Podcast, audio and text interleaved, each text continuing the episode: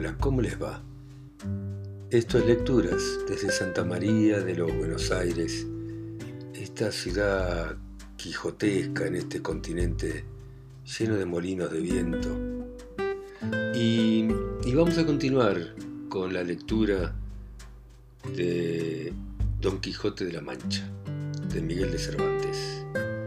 Y estábamos en el capítulo de los molinos de viento, cuando él ya luchó contra estos gigantes y, ahora va cavilando con Sancho Panza cuando se acercan dos frailes y un carruaje con una señora. Y, y, la historia sigue de esta manera. Pero antes de eso, quiero leerles un pequeño poema de León Felipe que se llama Vencidos. Por la manchega llanura se vuelve a ver la figura de Don Quijote pasar. Y ahora ociosa y abollada va en el rucio la armadura. Y va ocioso el caballero sin peto y sin espaldar. Va cargado de amargura, que allá encontró sepultura su amoroso batallar. Va cargado de amargura, que allá quedó su ventura en la playa de Barcino, frente al mar. Por la manchega llanura se vuelve a ver la figura de Don Quijote pasar. Va cargado de amargura, va vencido el caballero de retorno a su lugar. ¿Cuántas veces Don Quijote, por esa misma llanura, en horas de desaliento así te miro pasar? ¿Y cuántas veces te grito Hazme un sitio en tu montura y llévame a tu lugar. Hazme un sitio en tu montura, caballero derrotado. Hazme un sitio en tu montura, que yo también voy cargado de amargura y no puedo batallar. Ponme a la grupa contigo, caballero del honor. Ponme a la grupa contigo y llévame a ser contigo, pastor. Por la manchega llanura se vuelve a ver la figura de Don Quijote pasar. Bueno, y ahora sí continuamos con la lectura de este capítulo. Peor será esto que los molinos de viento, dijo Sancho. Mire, señor, que aquellos son frailes de San Benito y el coche debe ser de alguna gente pasajera. Mire que digo que mire bien lo que hace, no sea el diablo que le engañe. Ya te he dicho, Sancho, respondió don Quijote, que sabes poco de achaque de aventuras. Lo que yo digo es verdad y ahora lo verás. Y diciendo esto se adelantó y se puso en la mitad del camino por donde los frailes venían, y en llegando tan cerca que a él le pareció que le podían oír lo que dijese, en alta voz dijo, Gente endiablada y descomunal, dejad luego al punto a las altas princesas que en ese coche lleváis forzadas, sino aparejaos a recibir presta muerte por justo castigo de vuestras malas obras. Detuvieron los frailes las riendas y quedaron admirados así de la figura de Don Quijote como de sus razones a las cuales respondieron. Señor caballero, nosotros no somos endiablados ni descomunales, sino dos religiosos de San Benito que vamos nuestro camino y no sabemos si en este coche vienen o no ninguna forzada princesas. Para conmigo no hay palabras blandas, que ya yo os conozco, fe mentira canalla, dijo don Quijote. Y sin esperar más, Picó a Rocinante y la lanza baja remetió contra el primero fraile con tanta furia y denuedo que si el fraile no se dejara caer de la mula, él le hiciera venir al suelo mal de su grado, y aún malferido, si no cayera muerto. El segundo religioso, que vio del modo que trataban a su compañero, puso piernas al castillo de su buena mula y comenzó a correr por aquella campaña más ligero que el mismo viento.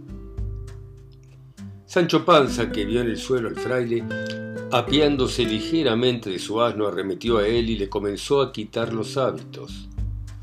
Llegaron en esto dos mozos de los frailes y preguntáronle que por qué le desnudaba. Respondióle Sancho que aquello le tocaba a él legítimamente, como despojos de la batalla que su señor Don Quijote había ganado. Los mozos que no sabían de burlas ni entendían aquello de despojos ni batallas, viendo que ya don Quijote estaba desviado de allí hablando con las que en el coche venían, arremetieron con Sancho y dieron con él en el suelo y sin dejarle pelo en las barbas, le molieron a coces y le dejaron tendido en el suelo sin aliento ni sentido. Y sin detenerse un punto, tornó a subir el fraile todo temeroso y acobardado y sin color en el rostro, y cuando se vio a caballo picó tras su compañero, que un buen espacio de allí le estaba aguardando, y esperando en qué paraba aquel sobresalto y sin querer aguardar el fin de todo aquel comenzado suceso, siguieron su camino, haciéndose más cruces que si llevaran al diablo a las espaldas.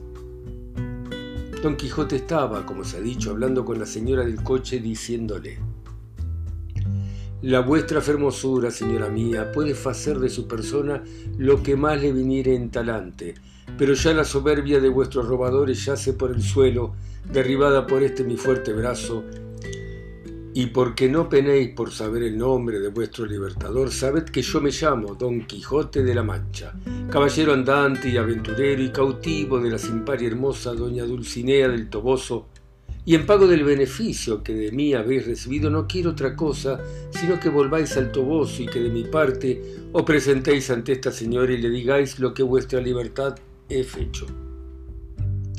Todo esto que don Quijote decía, escuchaba un escudero de los que el coche acompañaban, que era vizcaíno, el cual viendo que no quería dejar pasar el coche delante, sino que decía que luego había de dar la vuelta al toboso, se fue para don Quijote y haciéndole de la lanza le dijo en mala lengua castellana y peor vizcaína de esta manera. Anda, caballero que malandes, por el Dios que crióme que si no dejas coche así te matas como estás ahí vizcaíno. Entendióle muy bien don Quijote y con mucho sosiego le respondió, Si fueras caballero como no lo eres, ya yo hubiera castigado tu sandez y atrevimiento, cautiva criatura. A lo cual replicó el vizcaíno, Yo no, caballero, juro a Dios tan mientes como cristiano. Si lanzas arrojas y espadas sacas, el agua cuán presto verás que al gato llevas. Vizcaíno por tierra, hidalgo por mar, hidalgo por el diablo, y mientes que miras y otra dices cosas. Ahora lo veredes, dijo Agraje, respondió don Quijote. Y arrojando la lanza en el suelo, sacó su espada y embrazó su rodela y arremetió al vizcaíno con determinación de quitarle la vida. El vizcaíno, que así le vio venir, aunque quisiera piarse de la mula que, por ser de las malas de alquiler, no había que fiar en ella, no pudo hacer otra cosa sino sacar su espada, pero avínole bien que se halló junto al coche, de donde pudo tomar una almohada que le sirvió de escudo y luego se fueron el uno para el otro como si fueran dos mortales enemigos. La demás gente quisiera ponerlos en paz, mas no pudo, porque decía el vizcaíno en sus mal trabadas razones que si no le dejaban acabar su batalla, que él mismo había de matar a su ama y a toda la gente que se le estorbase. La señora del coche, admirada y temerosa de lo que veía, hizo al cochero que se desviase de allí algún poco y desde lejos se puso a mirar la rigurosa contienda en el discurso de la cual dio el vizcaíno una gran cuchillada a don Quijote encima de un hombro, por encima de la rodela que, a dársela sin defensa, le abriera hasta la cintura. Don Quijote, que sintió la pesadumbre de aquel desaforado golpe, dio una gran voz diciendo, Oh señora de mi alma, Dulcinea, flor de la fermosura, socorred a este vuestro caballero, que por satisfacer a la vuestra mucha bondad en este riguroso trance se halla. El decir esto y el apretar la espada, y el cubrirse bien de su rodera y el arremeter al vizcaíno, todo fue en un tiempo, llevando determinación de aventurarlo todo a la de un golpe solo. El vizcaíno, que así le vio venir contra él, bien entendió por su denuedo su coraje, y determinó de hacer lo mismo que don Quijote, y así le aguardó bien cubierto de su almohada, sin poder rodear la mula a una ni a otra parte, que ya de puro cansada y no hecha semejantes niñerías, no podía dar un paso. Venía pues, como se ha dicho don Quijote, contra el cauto vizcaíno con la espada en alto, con determinación de abrirle por medio, y el vizcaíno le aguardaba a sí mismo levantada la espada y aforrado con su almohada, y todos los circunstantes estaban temerosos y colgados de lo que había de suceder de aquellos tamaños golpes con que se amenazaban. Y la señora del coche y las demás criadas suyas estaban haciendo mil votos y ofrecimientos a todas las imágenes y casas de devoción de España, porque Dios librase a su escudero y a ellas de aquel tan grande peligro en que se hallaban.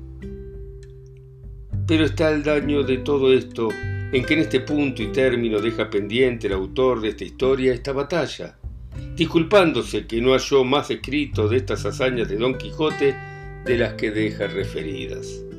Bien es verdad que el segundo autor de esta obra no quiso creer que tan curiosa historia estuviese entregada a las leyes del olvido, ni que hubiesen sido tan poco curiosos los ingenios de la Mancha que no tuviesen en sus archivos o en sus escritorios algunos papeles de este famoso caballero tratasen, y así, con esta imaginación, no se desesperó de hallar el fin de esta apacible historia, el cual, siéndole el cielo favorable, la halló del modo que se contará en la segunda parte.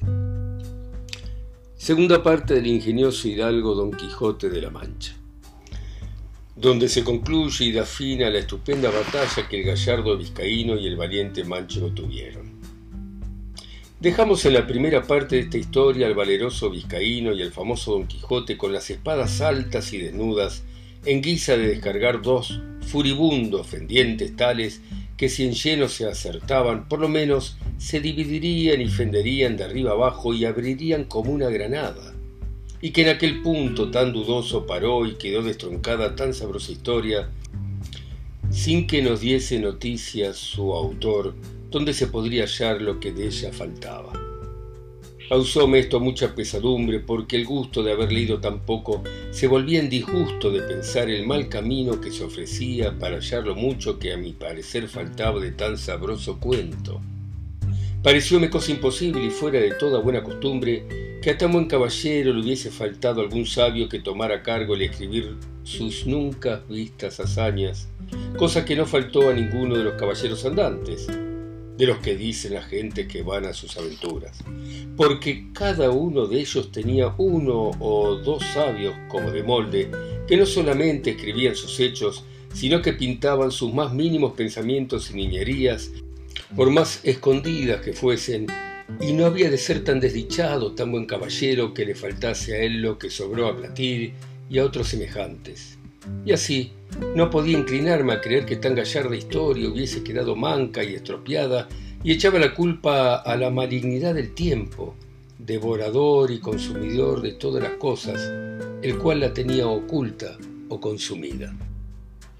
Por otra parte, me parecía que, pues entre sus libros habían hallado tan modernos como Desengaño de celos y ninfas y pastores de Henares, y que también su historia debía de ser moderna y que ya que no estuviese escrita estaría en la memoria de la gente de su aldea y de las a ellas circunvecinas. Esta imaginación me traía confuso y deseoso de saber real y verdaderamente toda la vida y milagros de nuestro famoso español Don Quijote de la Mancha, luz y espejo de la caballería manchega, y el primero que en nuestra edad y en estos tan calamitosos tiempos se puso el trabajo y ejercicio de las andantes armas y al de desfacer agravios, socorrer viudas, amparar doncellas de aquellas que andaban con sus azotes y palafrenes y con toda su virginidad a cuestas, de monte en monte y de valle en valle, que si no era que algún follón o algún villano de hacha y capelina o algún descomunal gigante la forzaba, doncella hubo en los pasados tiempos que al cabo de ochenta años que en todos ellos no durmió un día debajo de tejado y se fue tan entera a la sepultura como la madre que la había parido. Digo, pues, que por estos y otros muchos respetos es digno nuestro gallardo Don Quijote de continuas y memorables alabanzas, y aun a mí no se me debe negar por el trabajo y diligencia que puse en buscar el fin de esta agradable historia, aunque bien sé que si el cielo, el caso y la fortuna que no me ayudan, el mundo quedará falto y sin el pasatiempo y gusto que bien casi dos horas podrá tener el que con atención la leyere. Pasó pues el hallarla en esta manera. Estando yo un día en el Alcaná de Toledo, bueno, dejamos acá, espero que les intrigue cómo continúa la historia de la lucha del vizcaíno con nuestro querido y amado Don Quijote. Chao. Gracias por escucharme, muchas gracias. A todos los que están en 35 países y en 5 continentes escuchándome, muchas gracias.